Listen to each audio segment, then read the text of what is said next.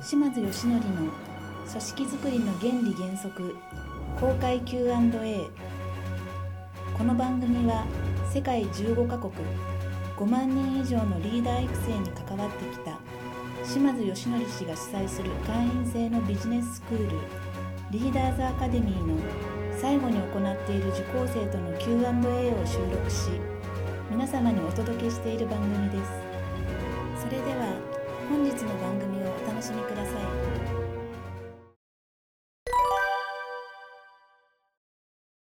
のセミナーには、えーと、最初は最初経営者である私だけが、えー、通ってて、えー、腑に落ちてたんですけれども、えー、みんなが腑に落ちるためには巻き込まないといけないなということとやっぱりプロの方で伝えていただいた方が真意が伝わるという作戦で社員を2人連れてきましたがまあ、私が何もできてないことが露呈し今あのやり玉に上がってます。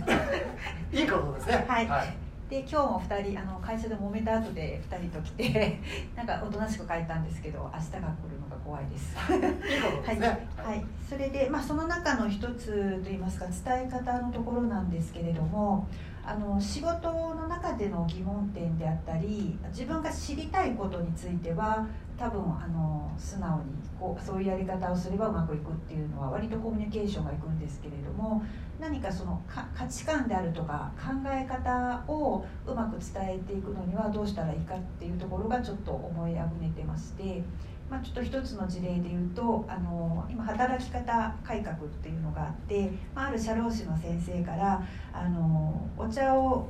出すのをお湯飲みあのお茶を作る時間とお湯飲みを洗ったりその時間も、えー、1回10分だとしても積み上げるとかなりな時間になるのであの冷たいあのペットボトルのお茶とおしゃれな紙コップ出すだけでも雰囲気を変わるのそういうのも働き改革だとお勧めすることあるんですよと言われたので、まあ、それを採用してみました。で、えー、っと私の中では、まあ、いつもその担当者が忙しそうなので1日、まあ、そんなに頻度はないんですけど、まあ、10分でもそのことに使う時間が節約できれば他のことに回せるといいことをしたつもりでいたんですけれども、まあ、彼女からしてみれば私は10分で済むと言ったのに、えーと、と別に苦情を言ったわけじゃないのになぜそれをしなきゃいけないんだっていうことを結構ちょっと会社の中で大きい声で言われることがありまして。まあ、そういったことを含めて、まあ、そのえーと、その彼女の一つ一つの仕事を否定してるわけじゃないんですけどもうちょっと大きいことを考えた時に、まあ、彼女の業務の場合の10分節約はそういう例がある。他の担当者で10分節約しようと思ったらこういうことがあるっていう前提の話ではあったんですけれども、まあ、その辺のこう理理論的理屈のところですよね。価値観とか理屈をうまく伝える時に、えーと、どのような、えーと心構えといいますかあの継続をしていけばいいのかを、えーと、ちょっと今日ぜひお伺いしたいと思って残らせていただきました。お願いします。はいありがとうございます。えー、っといくつかお伝えをしたいことがあります。まず一つ目、え社員の方連れてきてですね、えー、結構あの打たれてるという話ですけどこれは実は僕はあのそれは意図の一つとしてあるんですね。僕も社員からのたくさんのね、えー、まあちょっと僕の中ではありがたいと思っているんですけど言葉としてはなんかあまりこうなんとかあの気持ちのいい言葉ではないんですけど俗に言うネガティブフィードバックってやつですね。僕はリーダーは自分の部下とかね周りからネガティブフィードバックをもらうって実はものすごく大切なことだと思ってる人間なんであのよくリーダー研修とかでやるのはですね最近なんか部下からね指摘を受けたりとかネガティブフィードバックを受けたことありますか？みたいな話をしてですねないっていう人がいた時にない場合はそういうフィードバックを実は取りに行くってことが大切なんだっていう話をするぐらいなんですね。そうするとついついね自分ができたと思ってたことができていなかったりとか、えー、逆にもあるんですよ。意外な面を評価してくれてたりとかいろんなパターンがあったりもするんですね。で実際あの僕は企業研修とか行ってですね、えー、文化を変えるとにやる一つのマークなんですけど社長とかリーダーに出てってもらうんですね。で、えー、残った人間でですね、えー、いいところ悪いところを徹底的にみんなディスカッションして抽出してもらうんです。であの終わったら入ってきてもらって、えー、今日今ねあのここのいる皆さんであなたのいいところ悪いところこの半年間一緒に仕事をしていたことに対するそれぞれね、え感想を今ディスカッションしてねあのこういうふうに上がりましたんで、えちょっと見てもらっていいですかって言って見てもらってこれについてどう思いますかって言ってあのこのなんかな意識合わせをしていくっていう実はワークもあったりするぐらいに実はフィードバックをもらうっていうことは大切なんですね。ただ部下を持つ上司の方が分かると思うんですけど嫌ですよね。そういうねあなたのここが良くないとかここおかしいんじゃないかって言われるのはある意味嫌ですし、まあ、ある意味面倒くさかったりすることがあったりとかするわけですよ。でも実はそれが人を成長させるっていうことで僕は気づいてほしいっていうことでそういうことをやったりとかもあるぐらいなんですね。自分って自分のことを特に、えー、自己評価高い人がいたりとかします。あの自己評価があの逆に低い人もいたりとかするんですけどこれ低いのも僕は良くないと思ってますしでも高いのも良くないんですね。一番いいのは自己評価と他者評価が一致している状態を作ることが一番あの関係性では大切なことなんで、えー、まあ、ある意味そんなことをやったりするぐらいにこのネガティブフィードバックを受けるっていうのはすごく組織を強くしていくためにはいいことだし大切なことなんであのぜひそこは喜んでほしいということがまず一つ目です、はい、あのちょっとね嫌だし辛いこともあると思うんですけれども2つ目がその価値観とかをこう合わせる時にっていうお話があったんですけどあのちょっと僕のあの理解をもしかしたら言ってほしいんですけど大切なことは判断基準を持つことなんですね。何かというと、えー、まあ、僕例えば僕の判断基準で言うとですね、えー、成果を出すために必要か必要あ必要か必要じゃないかっていうこの判断基準なんですね。で成果を出すために必要な修正してほしい価値観なんであればそこには立ち入ります。でも成果を出すためじゃなくて単なる自分の意にそぐわないとかそんなような感覚の中でのあまり成果とは関係ないその人の価値観なんであればその価値観には入り込まないって僕は決めてるんですね。ですからあのどうしてもね経営者になると自分の思いや考えをを分かってほしいしその通り動いてくれたら嬉しいなありがたいな楽だなみたいなのがあるんで自分の価値観にそぐわせようという傾向があるんですけれどもどっかに基準を持って立ち入る価値観と立ち入らない価値観をしっかり決めて、えー、あの接していくっていうことが一つ大切だと思いますね。で例えば成果を出すために極極端な話ですよ成果を出すために挨拶をすることが別に必要な行動なんじゃなければ挨拶をしないっていうことに対して何も言わないって選択肢だって全然あったりするんですよね。あの企業とある企業やある職種によっては別にそのあのそのことが成果を出す上で必要性がないという判断したらそれって別にないしかありかって言ったら僕はありだと思うんですね。で、えー、っとそういう意味ではこうあのその修正をしてほしいなっていうなんかその思いとか価値観のところが成果を出すために修正が必要なのか必要じゃないのかっていうことをまず判断していただいてで成果を出すために必要なんだっていうふうに思う価値観なんであればまず一つは採用の段階からそこをしっかり見るということですね。まずここを押さえないとあの入ってから大変な思いをします。で次に、えー、入った人間に対してそれを感じるんであればその成果を出すためなぜその価値観をいや思いや考えを修正してもらう必要性があるのかっていうことをこれは多少時間がかかってもこれ言い続けるしかないですよね。で、えー、ケースバイケーススタディじゃないですけれどもあの月1回の勉強会とか、えー、まあ、例えば毎週の勉強会とか分かんないですけどそういう勉強会を通してでもいいですしもしくは断ることでもいいんですけれども例えば誰かが何かをやって、えー、その、うん、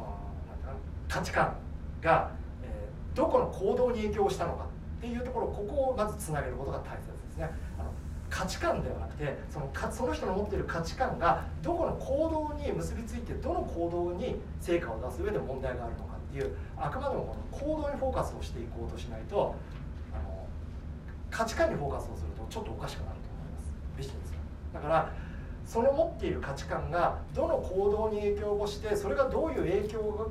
が出てそのえ出した影響によってその成果に影響が出ちゃうんだよっていうここのストーリーをしっかり作り上げてだからあなたのここの思いを変えてもらってその思いの結果この行動が変わって行動が変わるとこの影響が変わってその影響が変わることによってこう成果が変わるから直してもらわないと困るんだよっていうところをしっかり伝えてで、えー、断るごとに例えばまたなんかちょっと違うと思ったら「ああさんちょっとお客さんいたらちょっと別ですけどね。あの後ろに下がってとかいうことになるんですけれどもあのちょっとね、えー、あったら「あちょっとナイさん行ってちょっと後ろの方に例えばお店であればですね、えー、呼んであの今お客さんにこれこれこういうふうにこういうふうにやったよねで、えー、こういうことをこの間伝えたよねっていうことを考えたら今の場合ってどうしたらあの一番ベストだったと思うみたいな形でそのケースケースで一つ一つこうケーススタディの中でこう学ばさせていくとかいう訓練がやっぱ必要だとは思いますよね。で一つ考えてみてほしいんですね。僕はものすごく感じしてるんですけど、えー、スターバックスというねカフェがありますね。いろんな僕世界中のいろんな都市に行ってスターバックスに行きます。関心をするのはなぜどこのスターバックスに行っても同じような対応をしてくれるのかということなんですね。これ何か。教育も何もでもないわけですよ。あの会社が特別だからですかっていうことですよね。違いますよね。やっぱりそういう対応をしてくれるように徹底的に教育をするんです。だから変わるんです。だからそれだけ世界中で同じような対応ができるような形になるんですね。で何よりもその思いを共有してくれる人間を採用するようにしてるっていうのが大きいですよね。大切な価値観においては採用する段階からしっかりあの振りを振り分けてる。っていうところがやっぱり大きいんじゃないかなっていうふうに思いますよね。で、えっと、今日のお話で言うとあの予備知識や経験があるかないかそこに対してモチベーションがあるかないかっていうところを話したところあるじゃないですか。あそこのところでちょっとちょっと工夫しながら伝え方を変えるといいんじゃないかなっていうふうにはちょっと今話聞いて思いましたね。で例があるんですけどちょっとちょっと話がずれてしまうかもしれないんですけど僕の中で分からない人間には分からせるしかないっていうのがあるんでですね、えー、ある人間がいたんですね。で、えー、その人間の部下からですね、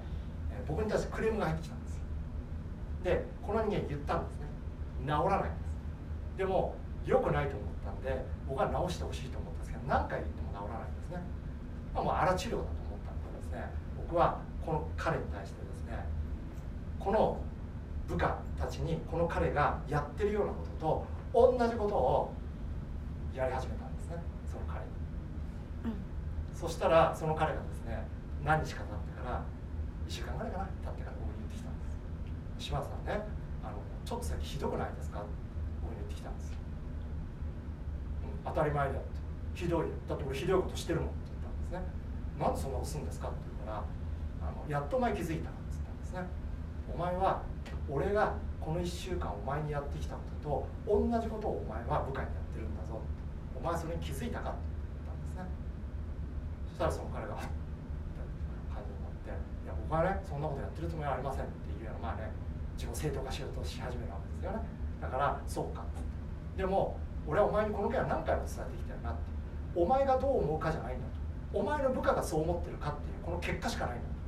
っていうことは少なくとも前も同じことをやって嫌な思いしたろ。お前はやってないつもりでも俺からしたらやってるから部下もが嫌な思いしてるの。だからお前はこの結果を謙虚に受け止めてこれから自分がどうするかを考えていかないといけないんじゃないのかって言ってちょっと荒治療したこともあるんですね。だからそこは今日何度も伝えてきてるようにもう伝わらないんであれば伝わるような工夫をとにかくいろいろしていってもう 2, 2個3個4個5個下手したら10個20個やらなきゃいけないこともあるんですけど必要な行動を引き出せないということは必要な行動を引き出せるまでもコミュニケーションを取っていくしかない。これがもう僕の考え方なのでただしさっき言ったように100%は求めません魔法使いじゃないんですね、っていう感じですかね。答えになってました。はいありがとうございます、はい、はい、では終わりにしたいと思います。どうもありがとうございました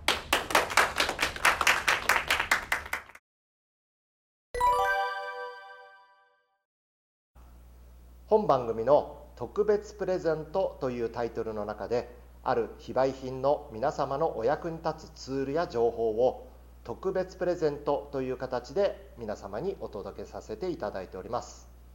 是非ダウンロードしていただきお使いいただけたらと思います。それではまた次回の番組もお楽しみください。